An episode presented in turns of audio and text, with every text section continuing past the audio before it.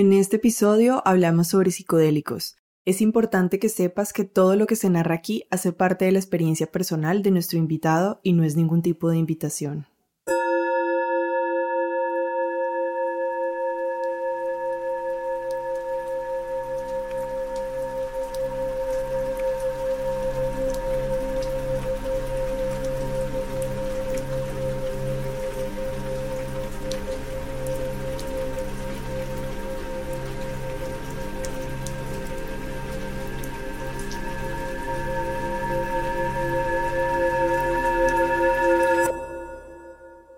Bienvenidas a este nuevo episodio de Espejos y Retratos. Nuestro invitado de hoy es una persona muy especial que comenzó su viaje espiritual hace varios años.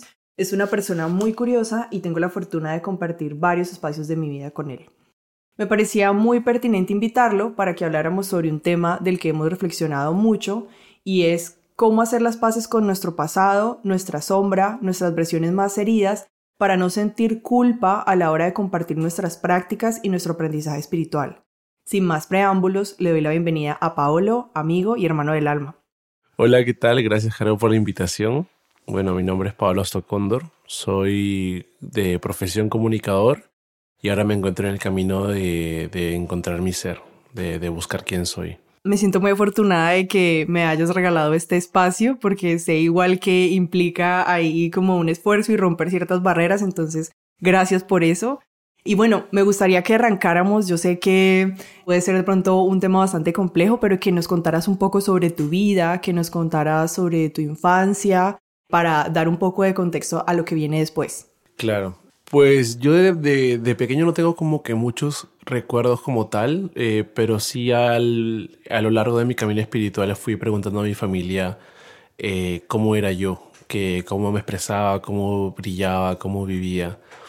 Y de lo que me he podido también dar cuenta es que yo era un niño muy, muy feliz, muy alegre, muy juguetón, muy también de mamá, muy de familia, muy de, muy de hermana. Entonces, siempre he vivido así, siempre he vivido feliz. Y cuando me empezaron a contar quién, quién era yo, empezaba también a recordar eh, esos momentos de felicidad que, de los que yo gozaba de niño. Y en general toda mi vida como que siempre he podido rescatar esos momentos y he podido aplicarlos. Ya más adelante cuando me han ido pasando cosas, cada vez ha sido menos notorio, pero igual creo que el alma siempre busca una forma de sacar eso a la luz para que no se pierda y que sea un recordatorio de, oye, ¿sabes? Esto eres. Y bueno, si, nos quieres contar, ¿qué cosas pasaron o qué crees que fue lo que hizo que olvidaras de pronto un poco como tu, tu infancia? Sí, yo creo que lo, lo, que más me dolió fue cuando mis papás se fueron de viaje, se fueron a, a España a vivir y me quedé con mi abuela. Y ahí fue la primera vez que entendí el qué es la soledad, qué es sentirse desprotegido. Porque muy aparte que estaba mi abuela, estaban mis tías, estaba mi hermana, me sentía solo, no, no tenía mi mamá ni mi, ni a mi papá. Y también a esa edad, creo que tenía siete años, para mí era como que una prueba de lo que se venía más adelante, que esa soledad al final no es que se iba a ir, o no es que la iba a entender, sino que la iba a vivir a carne propia y de forma muy dura. Cuando mis papás migraron en el 2001 o 2002, porque mi papá se fue primero, luego mi, mi mamá, la idea era como que llevarnos a los dos, a mi hermana y a mí de viaje. Y el primero que tuvo el inicio de trámites fui yo, que fue mi papá el que se movió y dijo, ¿sabes qué? Llevamos a Paolo, traigámoslo acá, es el más pequeño, es el más factible para que puedan salir los papeles mucho más rápido. Y en el 2003, en diciembre, se iniciaron los papeles para poder llevarlo en el 2004. En el 2004, en febrero, salió como una o sea, salió el resultado de los trámites y salió como que no, no era apto para viajar. Y eso para mí me destruyó porque era, uy, no voy a estar con mi papá, no voy a estar con mi mamá y me quedé acá solo. Otra vez para mí, en mi cabeza venía otra vez la palabra solo, estar solo, estar solo, estar solo. Y cuando mi papá me lo dijo, que fue un 4 de marzo aproximadamente, me lo contó este triste, llorando. Y yo también como eh, lo tomé mal, lo tomé como de forma agresiva, como que, ah, tú no me quieres allá, tú al final vives mejor sin mí. Y fue una llamada muy dura porque estaba entendiendo que mi papá no, no, no me quería, no me amaba. Y de esa forma me despedí de él. una semana después, me entero que había un accidente en, en, Madrid, el, el atentado del 11 de marzo. Y también fue todo muy confuso porque yo me enteré por un medio de televisión y toda mi familia estaba densa, estaba como que atentos a qué es lo que pueda pasar. No teníamos contacto con mi mamá, no teníamos contacto con mi papá, no teníamos contacto con nadie porque no teníamos familia en Madrid, entonces todo era una locura. Mi hermana y a mí nos habían prohibido ver la televisión, pero era raro saber que algo estaba pasando y que teníamos visita de los tíos de mi mamá, los primos de mi mamá a la casa, como haciendo una velada y una oración para que lo que sea que esté sucediendo sea lo mejor. Ya el 14, 15 de marzo me dijeron que mi papá estaba desaparecido, porque cuando sucede el atentado mi mamá justo esa mañana no había ido a trabajar como siempre. Mi papá, mis padres ambos salían a las 7 de la mañana y justo ese día mi mamá me contó que estaba cansada y no quería ir a trabajar al menos en la hora que mi papá salía. Y cuando sucedió el atentado, como era tan desordenado, era tan fuerte, el cuerpo de mi papá lo llevaron a un polideportivo. Y como no estaba registrado, eh, no sabían en qué lugar estaba. Entonces mi mamá del 11 al 13 de marzo se dedicó a buscarlo por todos lados. Hasta que por fin lo halló, y confirmó que era su cuerpo y como que ya empezó a contar a la familia. ¿Y tú cómo veías en ese momento como todas esas situaciones? O sea, ¿qué, qué, qué pasaba? ¿Cómo te sentías? Estaba mal, porque era como que, que, como que, ¿qué estaba pasando? Veía a mi abuela llorar, veía a mis tíos medio preocupados, veía la visita que me miraban con cara de pena. Y es como, era durísimo. En una de esas visitas, creo que fue el 15, días exactos no recuerdo porque todo ha pasado así tan de golpe, tenía yo nueve años. Claro. Y recuerdo que mi hermana estaba viendo la televisión y empezó a gritar, mi papá. Y tiró el vaso de agua que estaba tomando. Yo fui corriendo hacia ella y mi hermana está en un ataque nervioso diciendo, acabo de ver a mi papá en televisión y aparece como muerto. Qué duro. Y nosotros fuimos a una cabina de internet, en ese tiempo, nadie tenía computadora, y vimos la foto de mi papá en tierra. Y era, era un shock porque es como lo veíamos ahí, con los ojos, los ojos abiertos, o sea, vivo. Y luego lo vimos un fragmento en televisión y estaba moviendo. Entonces, como que claro, en mi cabeza estaba alimentada la idea de que mi papá seguía con vida y mi mamá lo estaba buscando. Y al 16, por ahí, mi abuela me dice que mi papá ya había fallecido. Y lo único que recuerdo es haber gritado, llorado y pateado la puerta de no saber qué, estaba, qué, estaba pasando. Y claro, la idea de estar solo venía otra vez. Aumentó, seguramente. Y recuerdo que fue muy duro poder entender eso, poder entender que ya no tenía papá, que la vez que eh, había hablado con él había sido todo tan duro, todo tan de dolor, y no había podido despedir ni decirle, papá, sabes que está todo bien, intentémoslo otra vez, te amo. Fue de golpe, fue no quiero saber nada de ti, colgué, ya la semana murió. Ay, qué difícil. Entonces, ya cuando mi mamá vino, mi mamá también vino con una depresión que ni ella sabía que tenía. Entonces, éramos como una familia reencontrándose y no sabiendo qué tanto iba a cambiar e impactar nuestras vidas ese tipo de muerte. Porque a los tres nos dejó así como una sensación de, aún mi alma está buscando a mi papá y mi cuerpo físico sabe que ya lo perdió. Entonces toda mi vida me la pasé como esperanzado a que hay una figura paterna aún para mí. Qué, qué fuerte es. ¿Y en qué momento lograste como identificar que seguías buscando esa figura paterna? O sea, ¿cómo, cómo lograste darte cuenta de eso? Me di cuenta recién hace poco cuando fui de viaje con mi ex y en una discusión él me dijo, yo no soy tu papá, Paul. Y eso me descompuso y para mí fue una desprogramación de, claro, de alguna forma lo veía él como figura paterna. De alguna forma, todas mis relaciones fallidas, intentos de relaciones, no se dieron porque cuando alcanzaba a entender que la otra persona tenía amor para mí y que podía llegar a tener un amor bonito, lo relacionaba a ese amor, paternal que nunca se dio. Entonces con mi, bueno, con mi ex fue una relación también de encontrar un cobijo y encontrar una guarida para poder cuidarme. Entonces cuando hace poco tuvimos una discusión y me dijo eso, para mí fue un uy, claro. Lo de mi papá no es que esté sanado, simplemente olvidé que ese estaba ahí porque ya me había acostumbrado a vivir con ella. Claro, o sea, lo, lo, único que hizo fue mostrarte esa información, volvértela a traer a la luz al final. Y bueno, recapitulando un poco, vienes como de todas estas situaciones complejas, pasa lo de tu papá, eh, tienes como este duelo, esta pérdida súper fuerte, súper violenta también, porque fue así de repente. ¿Qué pasa más adelante? Como que me gustaría que me contaras un poco cuando creciste, como en cómo eras tú, cómo eras tú antes de que empezaras como toda esta búsqueda espiritual. Yo después de mi papá sentí que toda la bondad que podría haber tenido en mi corazón se, se murió ya era yo el del niño feliz, era el niño apartado, el niño que dormía más de 14 horas al día, el mm. niño que no se podía levantar para el colegio, el niño que hacía bullying en el colegio, el niño rabioso, el niño a quien nadie podía entender. A la vez mi mamá también con las pocas herramientas que tenía, sentía que su manera de poder corregirme era pegándome. Ya. Claro, era, yo, yo era rebelde y tampoco entendía por qué era así. Hasta ahora recién que he podido como un poco hacerme la idea de qué me estaba pasando, pero claro, cambió todo de golpe. Y recién cuando empecé a ser más consciente de mí mismo y vi mis fotos de niño, recuerdo que miré a mi tía y le dije, ¿cómo nadie ha podido ver que estaba así de triste? Porque veía mi cara y es como que aso. y me di cuenta en el ejercicio del niño interior cuando me pidieron una vez, ay, encuentra tu foto de niño. Y es como que veía mi foto de niño, es como que veía el niño más triste del mundo. Mi, mi mirada perdida, mi, mi, mis ojeras. Y es como, claro, estaba, estaba mega triste. Y en mi casa, como no estaba el, tema de la depresión como algo, pues, importante, eh, siempre me decían, ah, el, el, vago, el que no hace nada, llega al colegio a dormir, no hace la tarea, el irresponsable, porque al final eso era.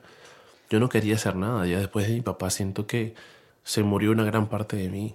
Claro, es como que también antes, eh, yo creo que más o menos cuando estábamos en, en esas edades, cuando éramos pequeños, casi que por la pubertad, no había tanta conciencia como de la depresión, de las terapias y era pues mucho más difícil que se hiciera un acompañamiento y lo único era que trataban de corregirlo todo, pues bueno, yo vengo de una familia muy parecida, trataban de corregirlo todo a punta de golpes y castigos y de, de la misma forma en la que los trataron a ellos, lo hicieron con nosotros, ¿no? Como que eso también es aprendido, lo aprendieron nuestros padres con sus propios padres y es súper complejo.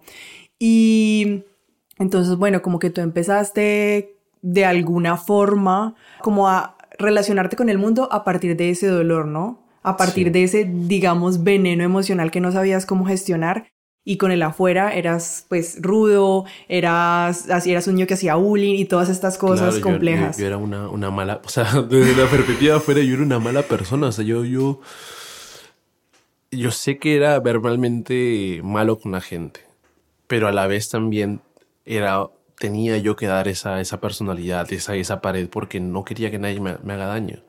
Porque si alguien atentaba contra mí, para mí siento que se me derrumbaba todo. Entonces era malo para que nadie fuera malo conmigo. Claro. Igual con todas las personas me ponía como que esa careta de malo, que aún me queda todavía la cara de cuando me estoy serio, es como la gente, oye, que estás molesto. digo, no, es mi cara normal, o sea, yo estoy tranquilo, pero se quedó ahí eso, se quedó esto de mm, a mí nadie me puede tocar. Ya, es, era como tu coraza, de alguna forma, tu forma de protegerte. Sí, y nada, después de entender eso, ya cuando empecé la, la carrera, Empecé a estudiar publicidad. Estuve en la universidad y luego estuve en un instituto por decisión propia porque la universidad me estaba como que absorbiendo demasiado. Ya cuando empecé en el instituto ya estaba más conectado con mi creatividad, ya estaba, ya estaba confiando más en mí, me fue súper bien, hice amigos como que muy lindos. Y en medio de la carrera mi mamá fallece. Mm.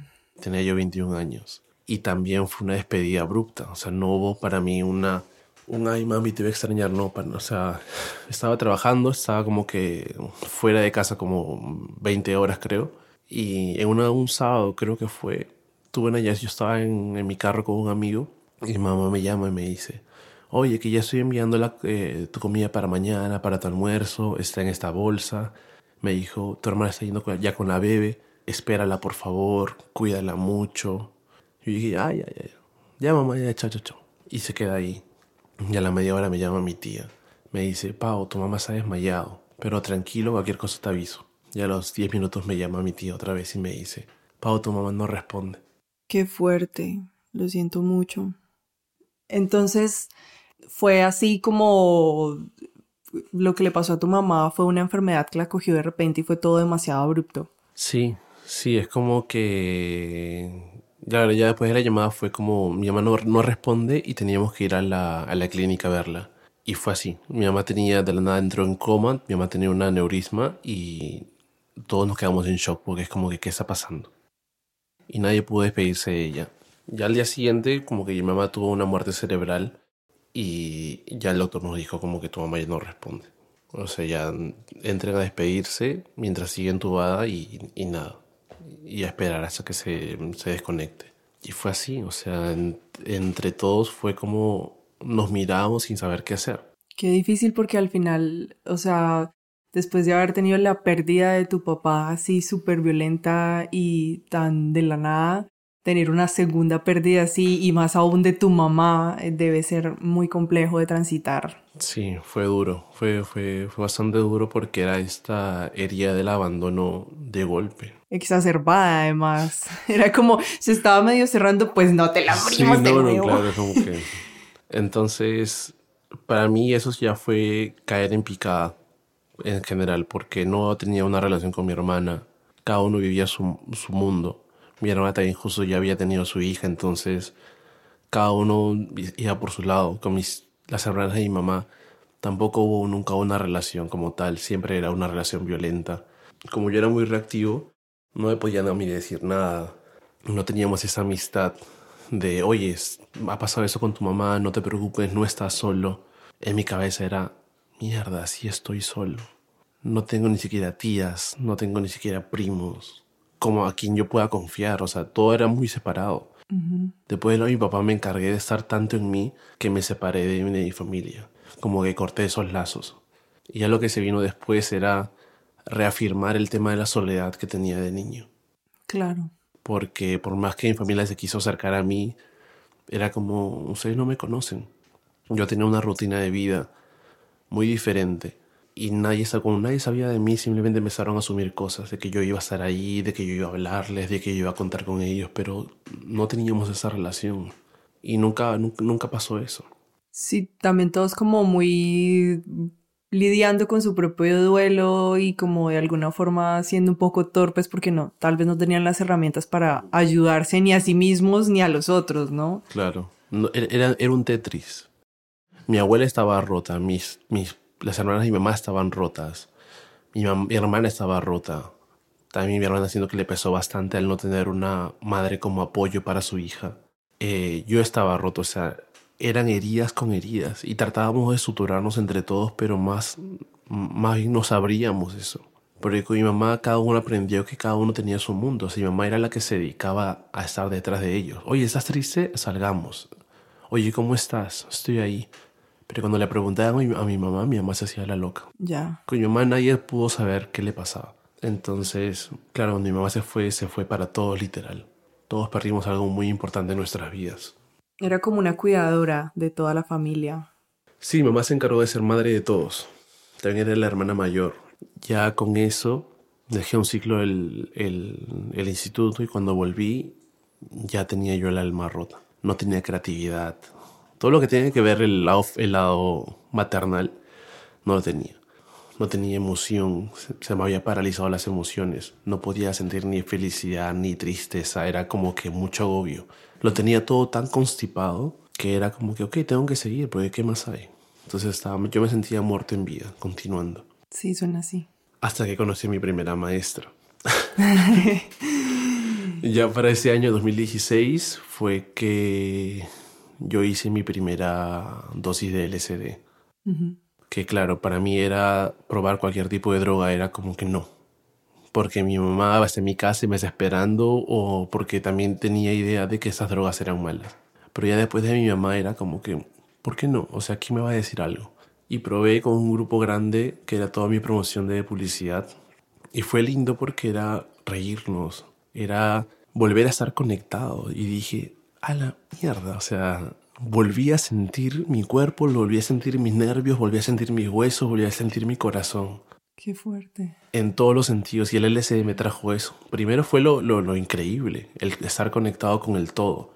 Y había gente del grupo también que lo iba sintiendo de esa forma. Y como era tan todo tan profundo, el grupo se fue achicando también. Pasamos de ser un grupo de 10 a ser un grupo de 4. Y esos cuatro nos comportamos como una familia como por dos años. Salíamos de clase, llegamos a la casa de una amiga, cenábamos, fumábamos, hacíamos LSD. Cada uno en su viaje y se respetaba eso. Pero recuerdo que con el LSD yo pude llorar sin saber que tenía que llorar. Consumía y a las dos horas botaba mi primera lágrima. O me reía tanto que lloraba. O hablaba algo y solita mi lágrima salía como diciendo ya, estemos mejor. Qué lindo, era como que el LCD te ayudó a hacer un puente para gestionar como tus emociones y tu tristeza, sobre todo tu duelo, ¿no? Sí, me, me, sacudió bastante y empezaba yo a sacar cosas, pero a la vez también saqué tanto que no sabía cómo gestionarlo.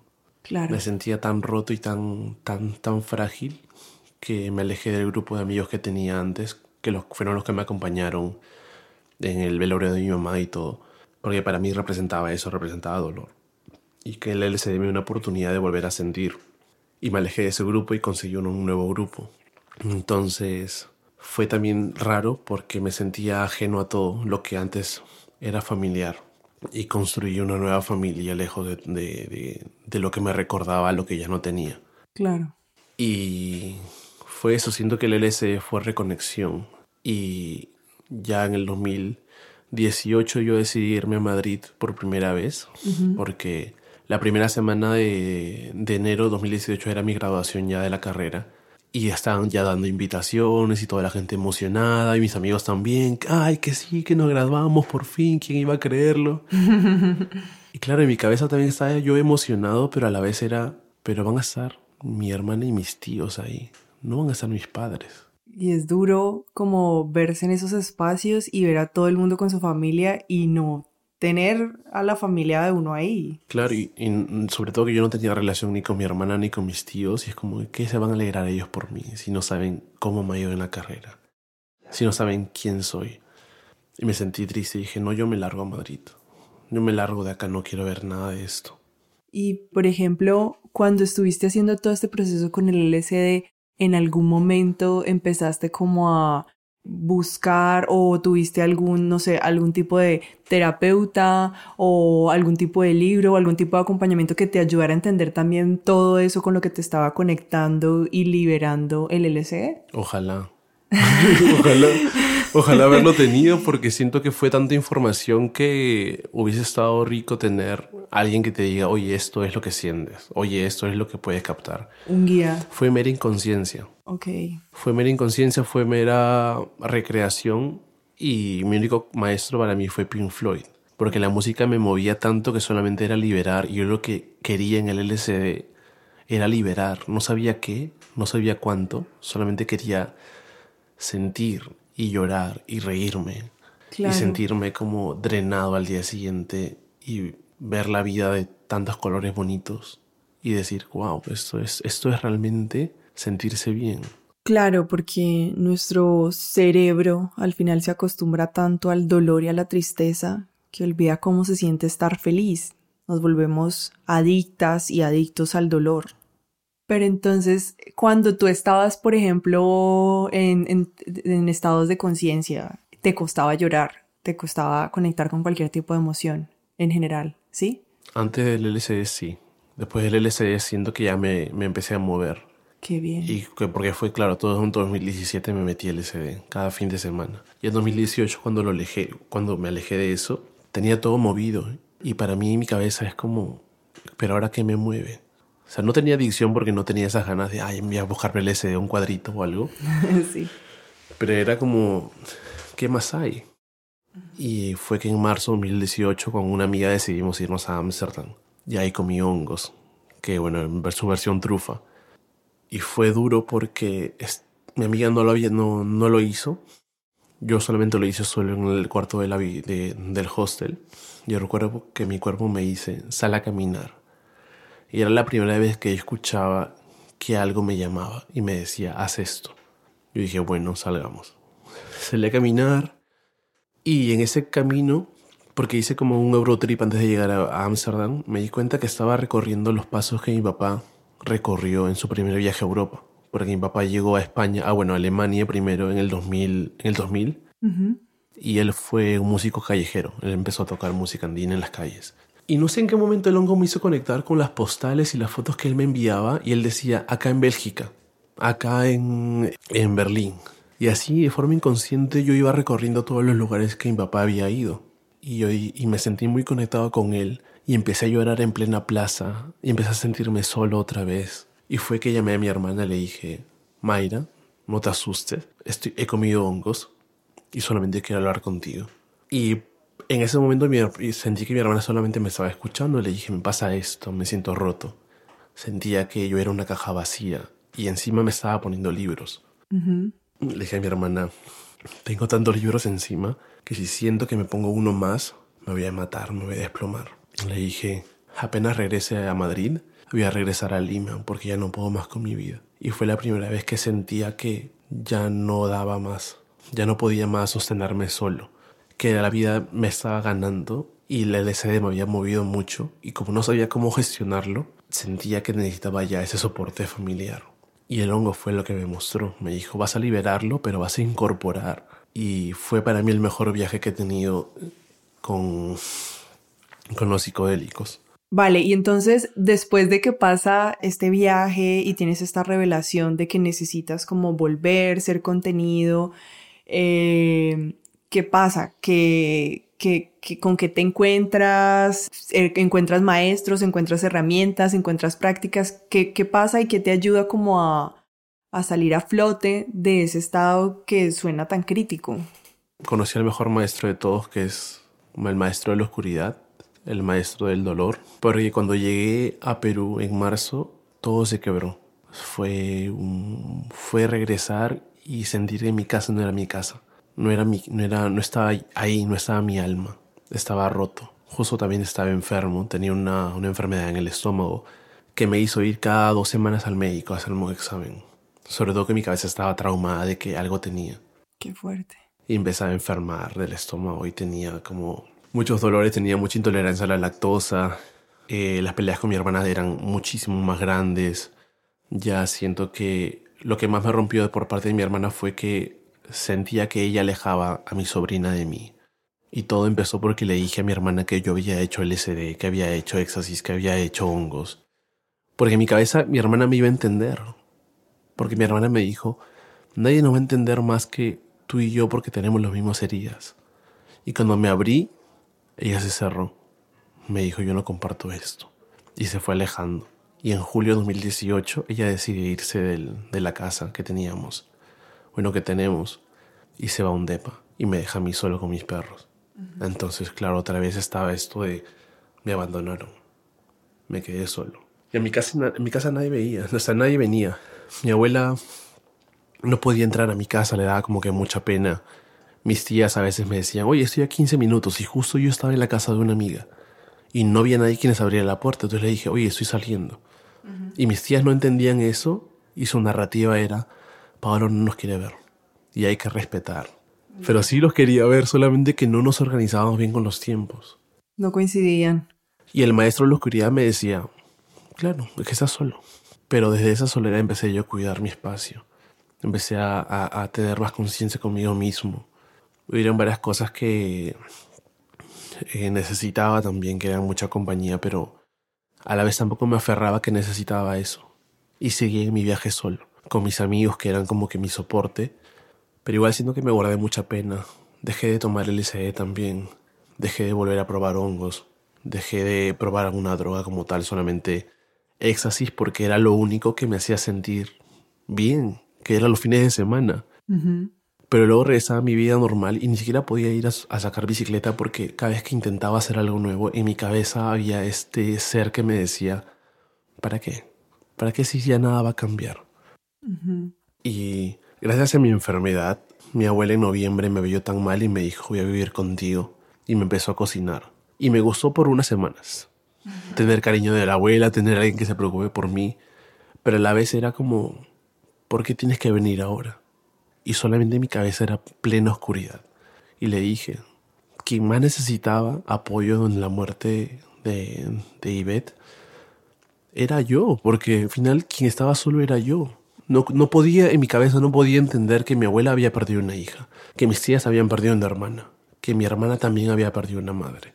y que cada uno estaba sobreviviendo a su forma. Y en mi cabeza solamente era yo, yo soy la víctima. Y además como ese reproche de por qué vienes ahora y no antes. Sí, saqué todo, saqué todo mi demonio y siento que eso también quebró mucho a mi abuela. Porque también se dio cuenta que faltó y yo no me di cuenta que ella no podía tampoco. No tenía cómo sostenerte. Claro. Y quedó así. O sea, en mi vida ese transcurso también el LSD abrió muchos portales en mi cabeza. Porque tenía sueños de las cosas que iban a pasar. Tenía bella energía. Y como no tenía un maestro, yo dije, uy, ya me volví loco. Yo ya estoy entrando en esquizofrenia y ya fui, ya perdí. Y me lo, y me lo callaba. Salvo cuando explotaba con mi familia, con mi hermana, yo le decía, tú vas a, vas a pasar esto, esto, esto, te va a pasar esto, esto, esto. Y terminaba pasando. Qué fuerte. Pero la primera reacción de mi hermana es, ay, mi hermano me está maldiciendo. Entonces yo no entendía qué me pasaba, ni mi hermana, y mi hermana lo recibía como un ataque. Hasta que ya en el 2019 decidí irme a Madrid porque ya no podía más con mi vida. Dije, me, me matriculé en, una, en un máster y siento que ahí recién pude sanar todo. Igual seguía sin maestros, igual seguía sin entender qué es lo que pasaba en mi vida, por qué tenía estas visiones, por qué tenía estas sensaciones, por qué me podía ver en tercera persona también. Yo hablaba con alguien y, veía mi espalda y veía mis manos, veía todo. Pero era como que demasiada información de golpe y como no había alguien que me, me, me, pudiera dirigir, yo en mi cabeza siempre decía, estoy loco, ya quedé ahí. Hasta que aquí en Madrid conocí a Miguel y me nació empezar a contarle cosas. Le dije, tú tienes como que un guía, tú tienes un rayo. Y Miguel me decía, marica, sí. y empezaban ahí las conversaciones de, ya no estoy solo con esto. O sea, no soy solo yo el que siente cosas. No estoy tan loco. Literal, no estoy tan loco. Somos dos.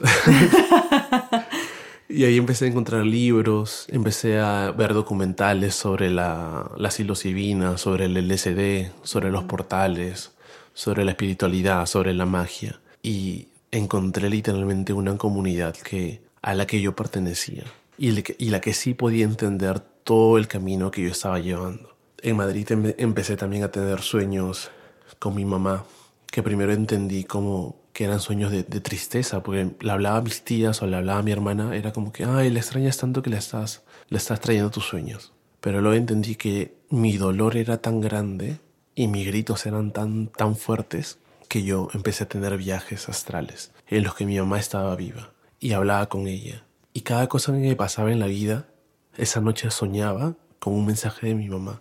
Qué fuerte.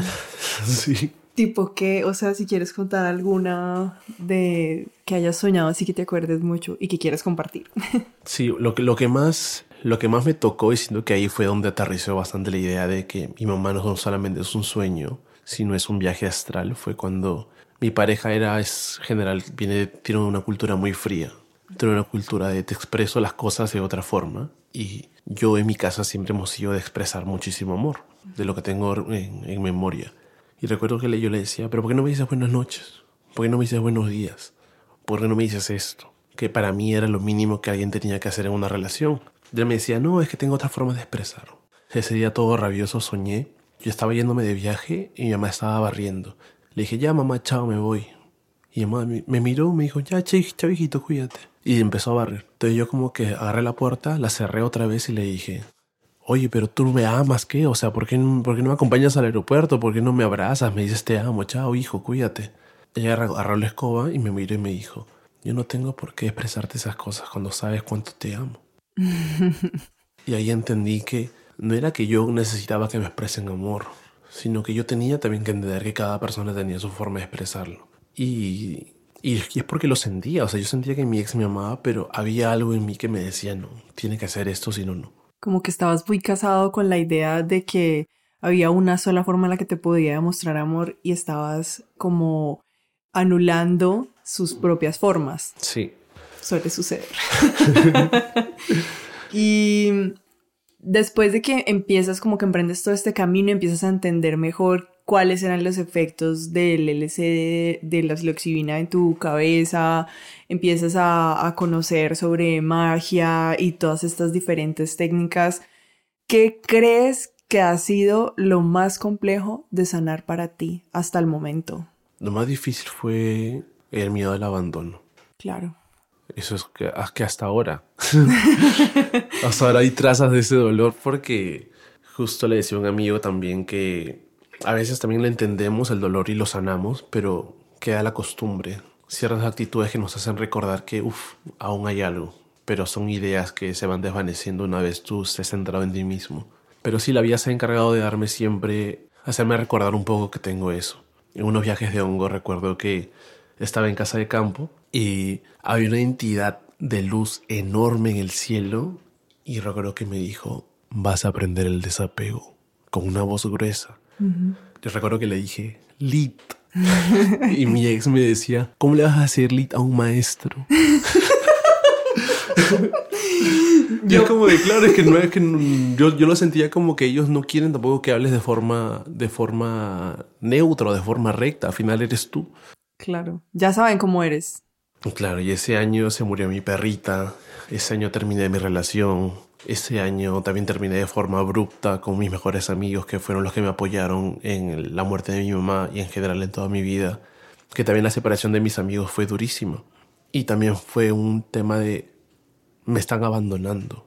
Entonces, una vez que aprendí que soy uno con todo, que me costó y me cuesta todavía, empecé a entender que nadie me abandona.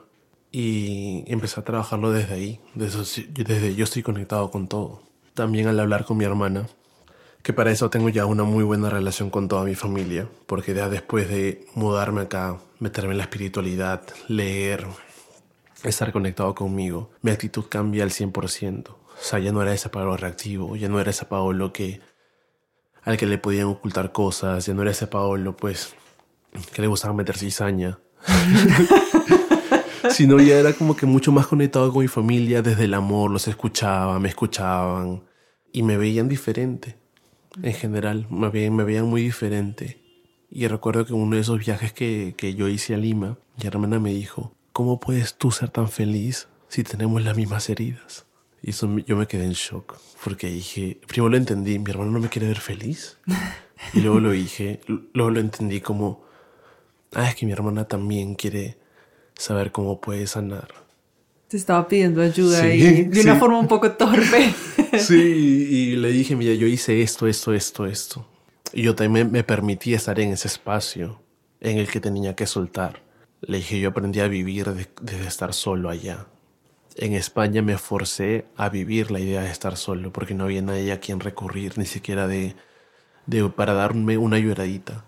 Estaba a 10.000 kilómetros lejos de, la, de mi familia, de mis amigos. Entonces sí o sí me forcé a estar solo, sí o sí me forcé a quebrarme, me forcé a irme a la mierda. Y le dije a mi hermana eso, necesitaba yo sentir eso, sentir ese vacío, sentir la idea que tenía en mi cabeza de que no había nada más. No sé también cómo lo, lo puedes hacer tú porque mi hermana es madre. Mi hermana tiene una familia, entonces siento que la forma como yo la he vivido va a ser muy diferente para ella. Le dije, pero hay terapias, le dije. Hay terapias de regresión, hay terapias de registros, hay terapia de hongos investiga y familiarízate con algo que te resuene. Claro. Y ahí, ahí, en ese momento tú ya habías hecho todos estos estudios de registros, akáshicos, reiki. Los, me daba miedo realmente. En ese o sea, momento. Sí, fue el 2021. Me daba mucho, incluso un miedo del tarot. Porque mi familia siempre era, era como que todo lo de magia es para un curandero, para un brujo, y eso está prohibido eso estaba como que mal visto, entonces como me daba mucha pena. O sea, entendía las terapias, entendía qué conllevaba cada cosa, porque me gustaba mucho estudiarlas, pero hacerlas era como que tomar ese pasito que dije, ya estoy bien ahora con, con lo que tengo. Ya estoy bien con lo que he estudiado. Volver a meterme a algo, para mí era abrir portales y no estaba listo. Y fue cuando le conté a mi hermana que ella me dijo, vi esa regresión. Y lo que vio era sentía como que me estaba narrando los sueños que yo tenía. Y mi hermano me contó, Pablo, vi esto, esto, esto, y siento que he soltado bastante. Le dije, ay, mi hermana, eh, qué increíble, gracias por contarme. Y luego se metió a registros. Me dijo, Pablo, es que me han dado esto, esto, eso. Y mi hermana era la más emocionada. Y mi hermana, de hecho, fue como que la luz que me guió a que esto ya era real. Y se podía hacer algo con todo lo que yo estaba viviendo. Y mi hermana fue la que me abrió las puertas, me dijo, Pablo, ya hice registros, hazlo. ella me recomendó a la señora de registros. Pablo, ya, ya, ya sé cómo abrir registros. Y a mí me animó a hacer registros. Entonces yo también soy una persona que funciona mucho con invitación. Muchísimo, muchísimo. También tampoco quería alterarme mucho porque ya sabía cómo era la experiencia de mover cosas. El LCD de alguna manera también me dio miedo porque me movió todo. Y no quería volver a estar alterado, no quería volver a estar enfermo, no quería volver a sentirme solo, no quería saber qué más tenía por sanar. Yo decía, con mis herramientas estoy bien. Ya experimenté, ya jugué, disfrutemos algo de la tranquilidad. Claro, y es que al final aprender a hacer cualquiera de estas terapias técnicas te mete en un viaje en el que yo creo que es importante que sanes y entiendas cosas tuyas para que puedas hacer un puente con esta herramienta, no sé, pienso como en el Reiki y, y sí, es bastante, es bastante fuerte. O sea, la gente, yo creo que me, es increíble cómo ahora se ha normalizado el uso de hongos, el uso del LSD, porque son maestros demasiado profundos. Sí. Pero uno también tiene que estar apto y en un momento siento que estable para poder gestionar lo que viene después, porque no es que no es lo que ves en ese momento, es lo que viene después y lo que se te abre, porque se te abren heridas, se te muestran cosas. Y la vida es tan sabia que te vuelven a traer ejemplos muy parecidos a lo que has vivido. A ver si estás listo realmente de poder ascender, de poder llegar al siguiente nivel. Claro, es, es, un poco lo que pasa con la ayahuasca, yaje, que es que tú tienes unas visiones, sale una información a la luz, pero el viaje más fuerte es el que viene después cuando empiezas a desglosar esa información que salió y lo que tú dices de que empiezas como a encontrarte con esas situaciones que necesitas sanar una y otra vez hasta que terminas de resolverla, no sé, a mí me gusta un montón una frase que ahora mismo no recuerdo de quién es, que es que el conocimiento es en espiral y la espiral hace alusión como a ese punto al que siempre vuelves, pero si haces un trabajo de sanación, cada vez que estás dando esa misma vuelta de espiral, llegas desde otro lugar, no con la misma intensidad. Sí. Pero es claro, que primero es la superficie, porque uno no sabe qué tanto, qué tanto hay ahí metido. Total. Entonces el primer ejemplo de esa herida es la superficie, luego lo vas sanando. Y luego te viene otro ejemplo más, más fuerte y lo vas sanando. Y luego te viene otro golpe más fuerte y lo vas sanando hasta que llegas al origen. Incluso el origen no puede ser lo que tú recuerdas que lo que te pasó a los 9, 10 años. De repente puede ser algo que, que te pasó durante el embarazo de tu madre. Uy, sí. O de repente es de otras vidas y uno dice, ay, ya, o sea, ¿qué más? ¿Qué más hay? Pero es lo interesante y es lo rico de la vida que al final uno nunca termina de aprender y uno nunca termina de sanar. También es desapegarnos de la idea de que hay una terapia en específico y nos va a sanar y esta va a ser. No, es una herramienta más con la que te, tú puedes sostener todo lo que llevas cargando toda esta vida ese punto me parece súper importante porque creo que muchas veces como por ese miedo de ir más a fondo, de hacer más procesos, las personas suelen casarse como con una sola herramienta. Muchas veces suelen ser como con terapeutas, psicólogos y duran años con el mismo psicólogo haciendo la misma terapia y llega un punto en el que realmente ya no estás teniendo resultados ni estás evolucionando en tu proceso, sino que sigues dando vueltas sobre lo mismo y creo que a veces la gente cree que eso es sanar y que hasta ahí llega. Y yo creo que mm, cada herramienta, cada terapia te lleva un paso más allá y te acompaña en un tramo muy diferente de tu vida. Mm, igual también cada camino es un universo y a lo mejor no todo el mundo necesita pasar por, por mil terapias. Pero si ves que te estancaste y que te sigue doliendo algo, lo más probable es que necesites probar algo, algo nuevo, algún tipo de terapia diferente. Sí, es que literalmente es eso. Siento que tengo mucha gente que no se atreve a más a experimentar otras cosas. Porque igual es duro. Sí, no, es que es re duro, es re duro. Mi hermana recuerdo que cuando empezó más con esto y empezó a meterse a cursos de la nada me dijo, ay, ahora sé Ricky Angelical, ay, ahora sé registro, ay, ¿qué ahora hacer hacer esto? Yo solamente le miraba de un lado y decía, Mayra, estás abriendo portales. Está bien que tengas herramientas porque es increíble, pero van a venir cosas fuertes. Y mi hermano me dijo, ay, pero me siento bien, que me siento conectada. Le dije, bueno, está bien, mientras lo disfrutes, yo te admiro, te aplaudo, te acompaño, te celebro todo lo que tú quieras. Hasta que este año le vino el maremoto de cambios. y era una me llama y me dice, ya entiendo lo que me quisiste decir, pero a la vez también no es que esté mal, sino que cada persona busca las experiencias y creo que qué tan brusco puede ser ese cambio, porque lo necesitamos. Hay gente que una terapia de Reiki está súper bien y lo recibe y, y qué increíble. Sí. Pero hay gente que necesita un sacudón completo de todo, porque si no, no, no se da cuenta de las cosas. Es verdad. Oye, y mm, hay una pregunta que te quiero hacer porque nosotros hemos hablado mucho de ese tema de, claro, ambos fuimos personas que cargamos con mucho dolor y que lastimamos a otras personas por no saber gestionar ese dolor. Y yo sé que tanto tú como yo eh, somos personas a las que hoy en día nos cuesta como compartirnos o mostrarnos como personas espirituales o como personas que pueden también ayudar a sanar porque ambos hemos estado estudiando diferentes técnicas o herramientas para poder ayudar a otras personas. Pero bueno, todo esto es para preguntarte, ¿tú cuál crees que es el papel que juega el autoperdón en estos procesos? El protagónico. el protagónico y empiezan los créditos. Gracias. Sí, me ha costado bastante también perdonarme y luego entender que el perdón no existe. que también esa es otra vuelta, pero para mí lo he entendido de que tomo las cosas ahora, siento cómo pasaron las cosas, siento que haya tenido que ocurrir así, pero no es un perdón porque no pudo haber pasado de otra forma. De una forma mi vergüenza de haber sido malo con mucha gente y ser consciente de que he hecho daño me ha llevado a, a poder cambiar. Y si me hablas al Paolo del, de 18 años y le dices, oye, tú en un punto de tu vida vas a estudiar para ser terapeuta, para sanar a más gente, yo ahí me hago bullying. yo ahí me hago bullying porque digo, ¿en qué hablas? Pero también siento que desde la culpa que he sentido he podido interpretar también cuál ha sido mi dolor y que he podido yo gestionar muchas cosas de otra forma y que lo único que necesitaba en, esa edad, en esa etapa en la que yo he hecho mucho daño era un abrazo de padre y un abrazo de madre. Y nadie me lo podía pintar de esa forma, ni siquiera yo mismo. Y yo mismo me he saboteado bastante. Entonces ahí también esta pena, esta vergüenza al compartir cosas así espirituales, porque yo tenía sido muy loco toda mi vida. Entonces siempre he sido ese tipo loco.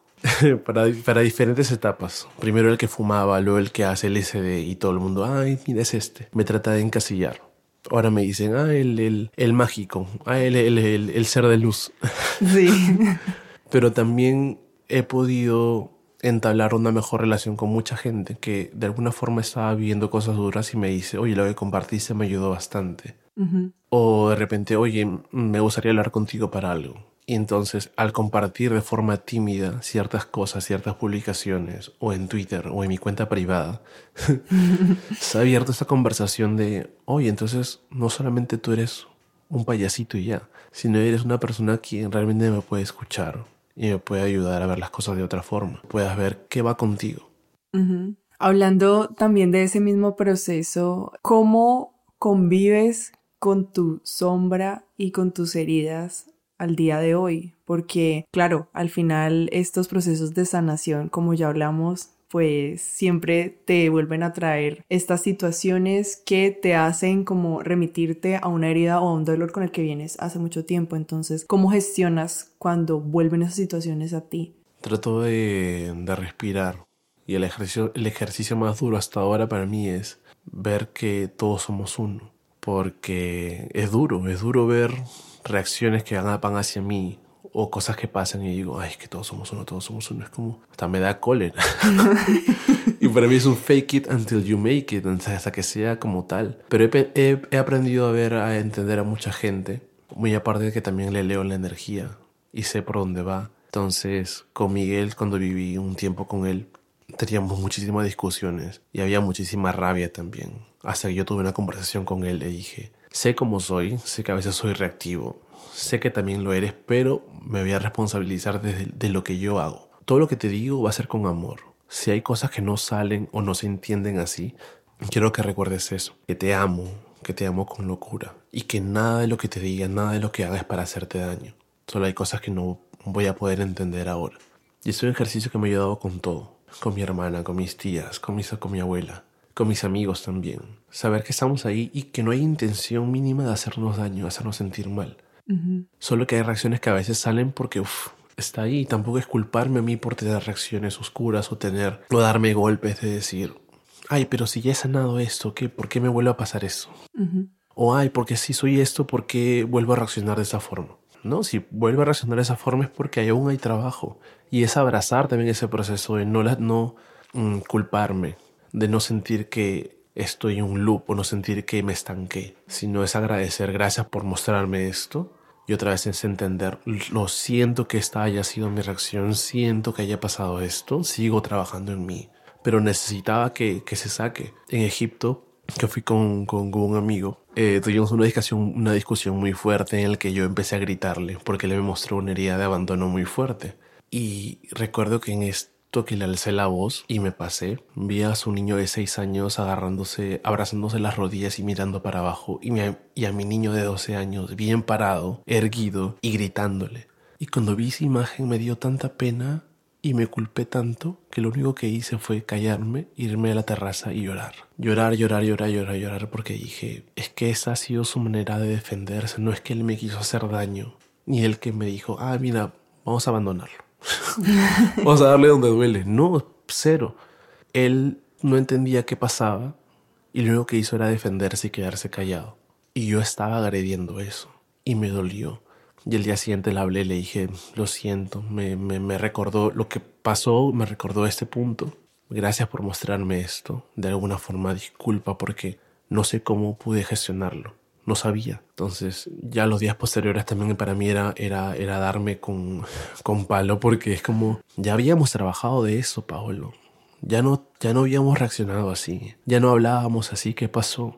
Y justo un libro que leí en febrero que es Cusco, también me mostró eso de que hay reacciones que suceden y es ahí donde tenemos que darnos luz y decir, ok, ya tenían que suceder así, qué pena, pero tenía que pasar, teníamos que liberar. Porque también esa es parte de la liberación, volver a encontrarte con tu monstruo y de alguna forma también volver a hacer daño, hasta que ya no tengamos esa alerta de tener que cuidarnos, tener que mostrar una cara que, que ya no nos pertenece. Sí, también es como, ahora que mencionas eh, el libro de Diane, creo que hay un tema que me dejó el libro y era, yo soy una persona súper emocional, entonces yo me dejo a veces guiar o ir demasiado por mis emociones. Y ella al parecer también era así cuando estaba iniciando su proceso y su, su proceso de, sanación y de convertirse en una maestra del Munaiki. Y ella decía que algo que era súper esencial en estas cosas, al menos para las personas que son tan emocionales, era no quedarse con la emoción, sino vivirla, sentirla, pasarla por el cuerpo y dejarla ir, pero no quedarse ahí en esa emoción que creo que a veces como que alargamos un montón las emociones y nos queremos como instalar en el enojo, en el miedo, en diferentes emociones, porque nos es más fácil eso que soltar y aceptar, bueno, esto fue algo que pasó y ya está y, y me puedo sentir mal un momento, pero no quiere decir que me tenga que quedar ahí en ese lugar y también es válido que a veces me descompense, ¿no? Sí, literal, literal el tema también cuando me, más he sido más consciente de mí mismo, también hay cosas que me he controlado, pero que me han terminado de, enfermar. Porque digo, es que no, es que ya no soy así, pero es que aún lo tienes. Y aún eso tiene que salir de otra forma, de otra narrativa, pero tiene que salir. Y me termino enfermando y yo, no, no. Y me, o sea, al final hago daño, me hago daño a mí. No. no, eso tampoco es sostenible. No, para nada. Pero como te digo, es un aprendizaje. Esto, esto sigue siendo un aprendizaje. Y también agradezco mucho que se me muestre cosas que me, me puedan sacar, me puedan irritar, porque es donde puedo entender que aún hay trabajo. Y para mí eso me da más herramientas para más adelante poder aplicarle a más gente. Porque donde más aprendemos es con el ejemplo. Entonces, si yo puedo dar un ejemplo claro de lo que ha pasado, lo que he vivido, la gente se puede familiarizar con eso y entenderlo mucho más rápido. No es que todo tenga que ser igual, pero siempre es bonito tener una referencia de cómo sanar o cómo entender ciertas cosas. Sí, yo también creo que eso es súper importante. Oye, y en este momento, mm, ¿cuáles son como esas terapias o técnicas que te están ayudando y en las que te estás preparando? Me gustaría que contaras un poquito de eso.